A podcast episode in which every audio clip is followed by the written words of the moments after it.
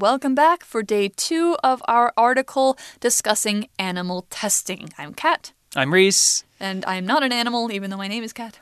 Yes, and I well, we're both kind of animals, I suppose. I mean, yeah, we're we're we're humans are animals. Not in the way that we're talking about today. Right. Animal testing. Yesterday we talked a bit about how, you know, we can test on animals to maybe improve and create vaccines. Yeah, exactly. That can cure, cure humans of certain diseases, which Yeah. is a good thing, but the testing itself is a bad thing.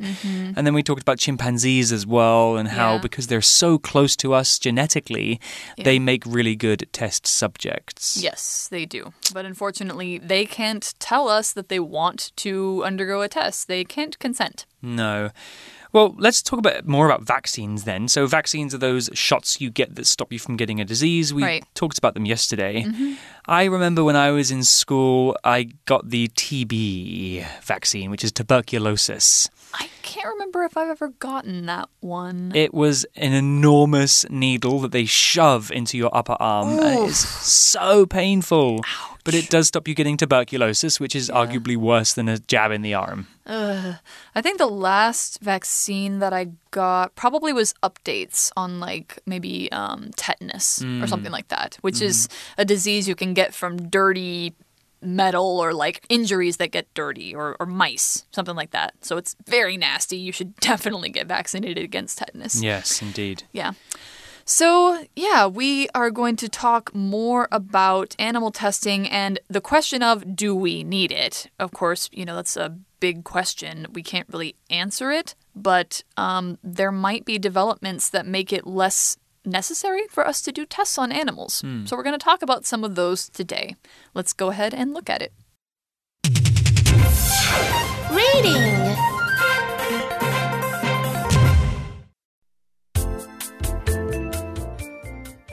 Animal testing. Do we need it? Even though we can achieve many results for humans from animal testing, there are always two sides to every coin. Sometimes we learn, sometimes we fail. In the treatment trials already done for HCV, there has been a 95% success rate in patients. This is one positive result of using chimpanzees for medical tests, and humans benefit greatly from this research. But will there be a time when we have learned enough to stop using chimpanzees for tests? That time could be now. Studying the life cycles of HCV can now be done in a laboratory using human cell cultures in petri dishes. With all that we've learned from chimpanzees and other medical fields, we may not need to do more live testing. Others argue that a vaccine would take longer to create because of the need to see reactions of medicine in a living being. We could continue to use human cell cultures, but it would take much longer and more lives may be lost at the same time. There is no clear winner in this debate, so it's up to society to try and find some equality between animal and human testing. So today's article begins with Even though we can achieve many results for humans from animal testing, there are always two sides to every coin. Sometimes we learn, sometimes we fail. Mm-hmm. So, what does it mean there are two sides to every coin? I like that phrase. It essentially means that every topic or s- everything mm-hmm. has two different perspectives that you can take on that thing. Mm-hmm. So when we're talking about animal testing, it means that there are some good reasons why we test on animals, but there are also bad things about it too. Yes. Like a, like how a coin has two sides, Yeah. this subject also has two different sides. Yeah, exactly. So, of course, like they say, sometimes we learn, sometimes we fail. If you learn from animal testing, I guess, you know, if you can save millions of lives, that would be a good thing. Um, but sometimes we fail might mean that uh, sometimes there's no good reason for it, or sometimes it's just not necessary. It's not needed. So the article goes on to say in the treatment trials already done for HCV, remember we were talking about hepatitis C virus yesterday, HCV, there has been a 95% success rate in patients. Well, that's very good. It's very high. Yeah. So they've been doing treatment trials um, on patients, which means they're now doing human trials, which means they've probably moved beyond animal testing because they will do animal testing first and then they will test on humans. So now we're saying there's a 95% success rate. Now, rate is our first word here and it means the number of times something happens or is done during a particular period of time or so it's the number of times that they had a success while they were testing patients of HCV. So you could also think of it as a percentage. I said 95% success rate, which means that only 5% of the treatment trials failed.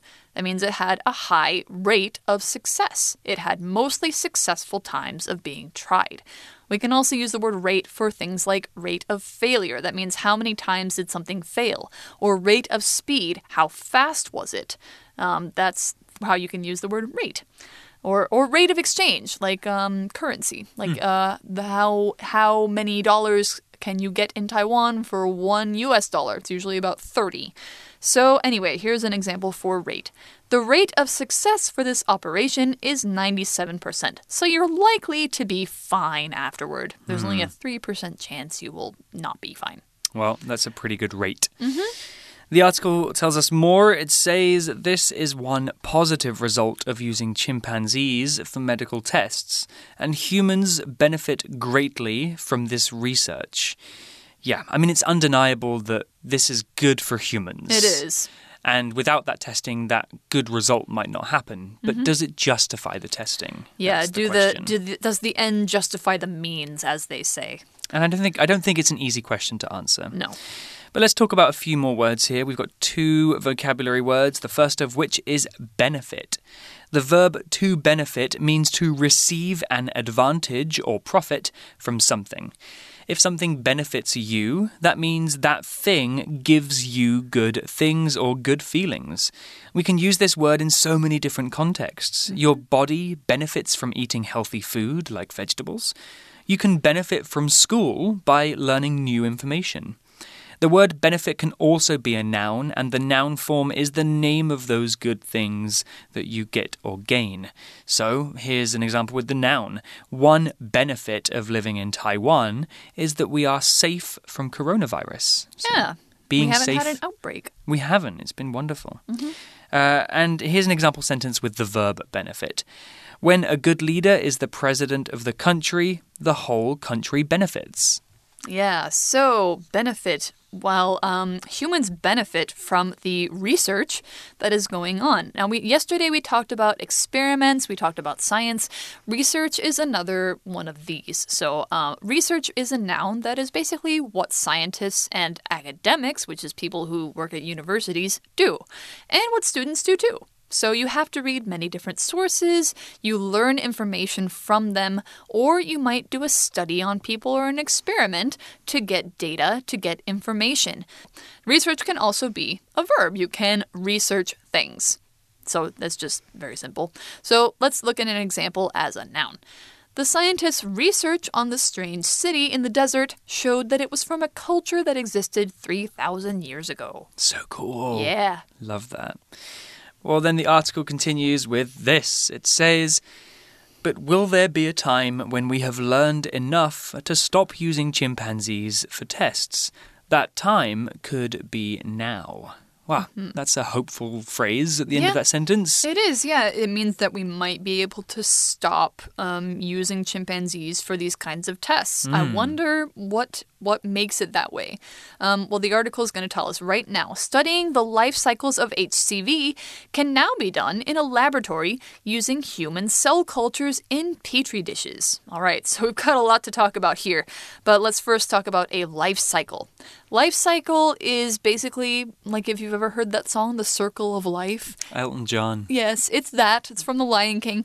Now, um, life cycle includes how somebody is born, they grow up, they live, they reproduce, which means to have babies, and they die. And then that baby continues that cycle. This is what every living thing goes through. It's a cycle because the living thing can reproduce or make copies of itself, and it happens all over again. So that's why it's a cycle. That's It why we're here. That's exactly right. We wouldn't be here if the life cycle didn't work. Hmm. Yeah. And our life cycles have been inter- uninterrupted for millions of years. Yeah, it's crazy to think about that. our ancestors. It's All cool. right. All right, let's talk about science. We have three different scientific terms to talk about here, so get your textbooks out. Laboratory. Laboratory or It's laboratory. laboratory Yeah, is laboratory. yeah. Don't don't listen to my silly pronunciation. Is laboratory incorrect? it's it, it reminds me of a cartoon. Dexter's, Dexter's Lab. laboratory. That's right, laboratory. So that's the that's the right way, or lab, just lab. That's what we're going to explain. Um, so first we have the word laboratory or laboratory, a long word, but we can make it easier and shorter by using the word lab, L-A-B. A lab or laboratory or laboratory is a place where scientists work and do experiments. A lab is usually full of science equipment and strange and dangerous chemicals. Ooh, Ooh, or maybe not, but or maybe not. You know, not, not, not that exciting. yeah. Uh, then we have cell cultures. So, a cell is a tiny part of a living thing, like a plant or an animal. And a cell culture is a group of cells that is growing under specific conditions, usually as a part of a science experiment. Scientists study and research cell cultures to learn about things like diseases or just how life works. Right. So uh, it's not it's not that the cells have their own, you know, culture. It's don't- it's they don't have a country. They're not like having, you know, social events or something like that. They're not wearing special clothes that's and not eating what, special that's food. not what it means. It means like a group of cells that are growing in a certain condition. Yeah. Well, then we finally have the word petri dish. Mm-hmm. I think in the UK we would say petri dish as well. Oh. So petri petri either is fine. Uh, a, pe- a petri dish is a small plastic bowl which is used in science labs. We usually grow cell cultures in petri dishes. Yeah. So the petri dishes and cell cultures are often kept in clean and safe places so that the experiment can have reliable results. Right. If you've been in a science class where you do cell cultures, you've probably used one of these. Or maybe you, um, you know, took some pond water and looked at it under a microscope. Uh, You might have used a petri dish there too. It's just a fancy word for a small plastic bowl. Anyway, so yeah, now we know like you can basically put human cells and grow them in a dish and then do tests on those. Right. and They're not a person. Yeah. They're not an animal. They're not they're just living cells from a person. Hmm. Yeah. So what it says now is with all that we've learned from chimpanzees and other medical fields, we may not need to do more live testing. Yeah. So we're doing testing on live cells, but not living beings that can feel yeah, pain. and stuff. cells, I think, don't have feelings. Like ce- cells Yeah. can't feel pain. No, So they don't have nerves. They don't have brains. They just they react to things like in a survival mode, but that's mm. it. All right.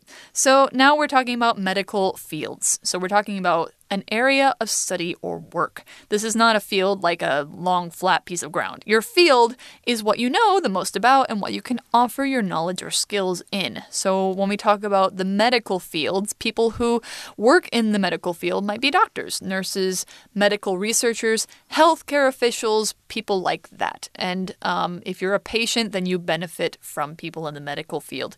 Of course, there are different subfields in each field. That means mm, smaller fields that are part of the big field, or they're called specializations because you have special knowledge in that part. For example, my field is linguistics, and my specialization is English language learning materials design. That Wow. means I write tests and articles for you guys. Very specific field. Yes, exactly. So now uh, here's an example of field. So she is described as one of the leading experts in her field. That means that this woman is um, knows a lot about what she studies or what she works in, and um, basically people look to her to understand the most advanced knowledge about that thing. Right. She's not standing in the middle of an open grassy area. She is outstanding in her field. I had to do it. Okay. So, yeah, we've learned from other medical fields and we've learned from the tests that have been conducted on chimpanzees, which might mean that we don't need to do any more of them. I hope so. Yeah. Well, then the article tells us more. It says others argue that a vaccine would take longer to create because of the need to see reactions of medicine in a living being. That is a good point. It is a good point, and it's the other side of the coin. You know, mm-hmm. it's saying that this is a good reason to test on animals because we can see these reactions. So we have some words here argue and reaction. Let's talk about the verb argue first. To argue means to give reasons or evidence to support an idea, action, or theory. So we often argue with people to try and make them believe us or think the same way as us because we think we're right. Mm-hmm. The article said that some scientists say we don't need to do animal testing anymore, but other scientists argue that a vaccine could take longer to create if we stop animal testing. So here the word argue is showing us that there are people that disagree with each other, and each side of the argument, which is the noun of argue, has points and evidence to support their idea. We can also use the word argue to talk about a verbal fight you might have with somebody. That's mm. when you shout and use mean words when you're angry with them. How dare you? Why would you do this to me? Yeah, that's a different kind of argue. Mm-hmm. So here's an example sentence using argue. Some people argue that we should have three weekend days instead of two. I would argue that point. I would argue that until I die. Yeah, so yeah, the scientists are arguing that we need to see reactions of medicine in a living being. So, what is a reaction? When uh, you talk about the word reaction, is two parts. It's re, which means back or to go back, and then action, which is a thing that you do, an act. Now, something that happens because of something else, that's a reaction. So if Reese called me a mean name, my reaction might be to get mad, or ignore him, or I might cry, or I might call him a mean name back. I would never do that to you. I know, I'm just kidding. All right, now, uh, but we're talking here more about like a medical or chemical reaction. That means that when you put two substances or chemicals together, or if you give somebody a medicine, like you make it into contact with their body, you see what they do to each other. So if an animal or person gets a kind of medicine, what will their body do? Researchers are looking for these reactions. Here's an example sentence Setting the metal on fire created a reaction that turned the flame bright pink. We were talking about that yesterday. That might be the magnesium. yeah, I think so. So cool. Such a cool reaction. It is very cool. Yeah. All right. So, yeah, reactions to medicine, we have to consider that. Consider like if you put mm, for example, if you grow human skin cells in a petri dish and you try a medicine to, you know, like you cut them and then you try a medicine to make them, you know, grow back and heal. But what if that medicine hurts you somewhere else? What if it gets into your blood and poisons you? What if it hurts your stomach? What if you're allergic to it? And uh, what if it, you know, affects your nerves? So you have to think about all the different parts of the human body or an animal body, I guess. And you have to think about how that medicine is going to work on them, not just one part. Mm, it's very complicated stuff, and that's why these scientists and researchers study these things for, for years and years and years. That's why, you know, even when we've tested a vaccine and it works 95% of the time, it's still not ready to release to the public yet because it still might be dangerous. Yeah, exactly. You need to make sure that it's not going to hurt anyone, or that if it does hurt anyone, that it, it can be controlled. Yes, Yeah. exactly. Well, the article continues here and it says we would continue to use human cell cultures, but it would take much longer and more lives may be lost at the same time. Right. Oh, well, that's a good argument, I guess, Yeah. for using animals. I mean, I guess it's it's a question of uh, do you want to do you want humans to die from disease or do you want animals to suffer and die from testing? Mm-hmm. It's neither one is a good answer. Yeah. I think most people would say they value human lives over animal lives. Um, there's there's no like there's no right answer. yeah. And the the thing you can do is just to reduce the amount of harm you are causing to any living thing. I'm hoping as science, you know, gets better and, and more advanced, that maybe we can find ways to not have to do it on animals, Well, like like Mm-hmm. Yeah. is happening in the article. You know, Yeah. we can test it on cell cultures and improve our own technology. Yeah. Well, what is this phrase at the same time? It's Mm-hmm. pretty self explanatory, but let's talk about it. The phrase at the same time means simultaneously. I feel like that's a harder word. It is a harder word. yeah, let's explain what it means. If you use the phrase at the same time, that means two or more things are happening at one time. Usually, we put the phrase at the end of the sentence like this I eat food and watch TV at the same time. So I'm doing both of those things uh, in one time. But we can also put the phrase in the middle of the sentence, between the two different events. So, for example, James was listening to music at the same time as the teacher was teaching class. All right. So, as I said, the article says the same thing.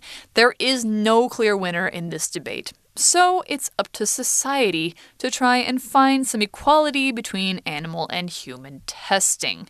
Uh, I kind of question this conclusion. Like, it's I don't think it's up to society. I think it's up to the medical community. Yeah. Like, we can't really decide. Like, we may want that no animals be tested on, but it may not be a, a fully good thing. I think this is an, a, a question that people who are educated in that field need Should to answer. answer. Yeah. Yeah. Yeah, it should be up to them. It's not up to us. We are not doctors. We are not animal researchers. You know, we can't answer that question. We can only say what we think.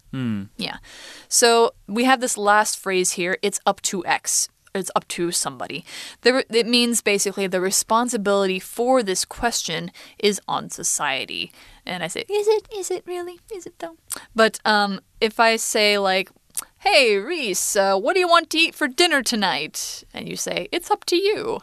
That means I'm giving you the responsibility of making Yeah. that decision. Like, please, you decide. I don't want to. Or if, if you're or I'm letting you decide. if you make a big mess in the living room and your mum says it's up to you to clean up this mess. Yeah, it means you have to do it. Yeah, It's up to you. It's it's your responsibility. It's your problem. that's right. Yeah.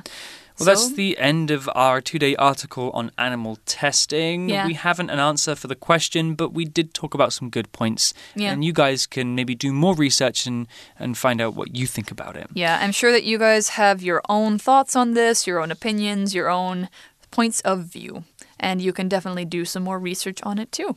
So let's go on and go to our For You chat right now.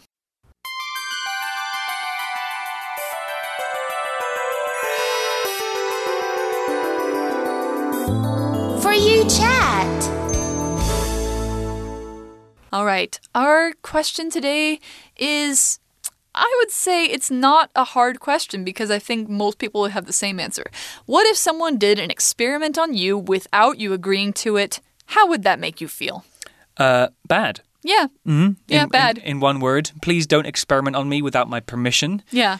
Um, I might end up getting hurt or upset, depending on what kind of experiment it might be. even if even if it wasn't a harmful one, you know, you should ask people before you do something. It's also yeah, it's also very illegal Yeah. to test on people without their knowledge. It used to not be illegal. They used to do tests on people without telling them, without informing them. But now rules and laws um, in the scientific community make it so that you can go to jail if you test on people without their knowledge. Like I think of the the guy who did the uh, the DNA sequencing on the twins in China, Oh. the twin baby girls, and he's in jail now um, because what he did was illegal. He didn't get their consent to tweak their DNA because they were not even born yet. They could not give consent. They couldn't agree to it. There are some other famous experiments in history, like the Milgram experiment as well. Yeah. And you guys can think about this question too. How would you feel if someone experimented on you without telling you? Mm-hmm. And maybe you can do some research into experiments uh, on the internet and find out and make your own decisions about Yeah, that. and talk about like how can people agree? Who can agree and who cannot agree to do something? I think this is a really important question not just for science but for anything. Hmm. You should always be able to agree to what happens to you, I think. I think it's- Consent is yes, the word. Yeah, Consent. that's right. So that's all we've got for today. And we hope you've learned something interesting and uh, hope it gives you some good things to discuss. We'll see you next time. See you. Bye. Animal testing. Do we need it? Even though we can achieve many results for humans from animal testing, there are always two sides to every coin. Sometimes we learn, sometimes we fail. In the treatment trials already done for HCV, there has been a 95% success rate in patients. This is one positive result of using chimpanzees for medical tests, and humans benefit greatly from this research. But will there be a time when we have learned enough to stop using chimpanzees for tests? That time could be now. Studying the life cycles of HCV can now be done in a laboratory using human cell cultures in petri dishes. With all that we've learned from chimpanzees and other medical fields, we may not need to do more live testing. Others argue that a vaccine would take longer to create because of the need to see reactions of medicine in a living being. We could continue to use human cell cultures, but it would take much longer and more lives may be lost at the same time. There is no clear winner in this debate, so it's up to society to try and find some equality between animal and human testing. Vocabulary Review Rate A normal resting heart rate for an adult is about 60 to 100 beats per minute. Benefit When a government gives money to its public schools, many children benefit from having better supplies. Research our research in computers has allowed us to create some computer programs that are smarter than most adults. Field The field of science is always getting larger and more advanced because of the progress we make as humans. Argue The lawyer argued his point about being able to turn right on a red light. Reaction. Hunter had a bad reaction to seeing the movie because it contained people using needles.